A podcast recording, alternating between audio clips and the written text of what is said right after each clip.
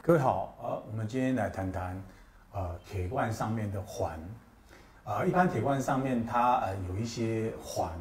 那这些环状的，它在整个功能上并非装饰物，而是有一些功能或一些机能存在。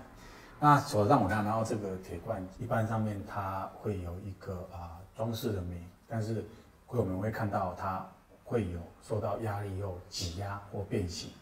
那这个在铁罐运输过程当中，难免会有一些碰撞或是一些暴力搬运，会把商品给弄坏。所以我们现在在市面上看到有一些大一点的那个奶粉啊，或是大一点的铁罐，它上面有都有几道环。那这几道环的目的呢，其实它就在做一个加强筋的一个功能。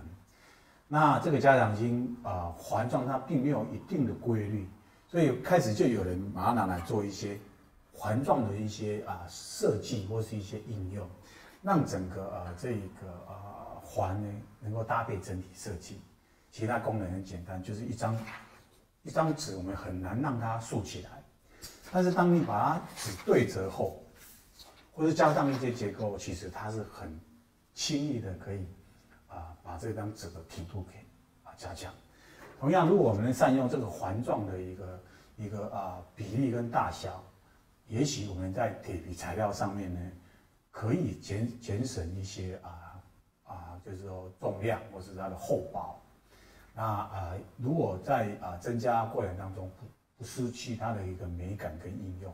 啊，其实它是有啊很好的这一种保护功能。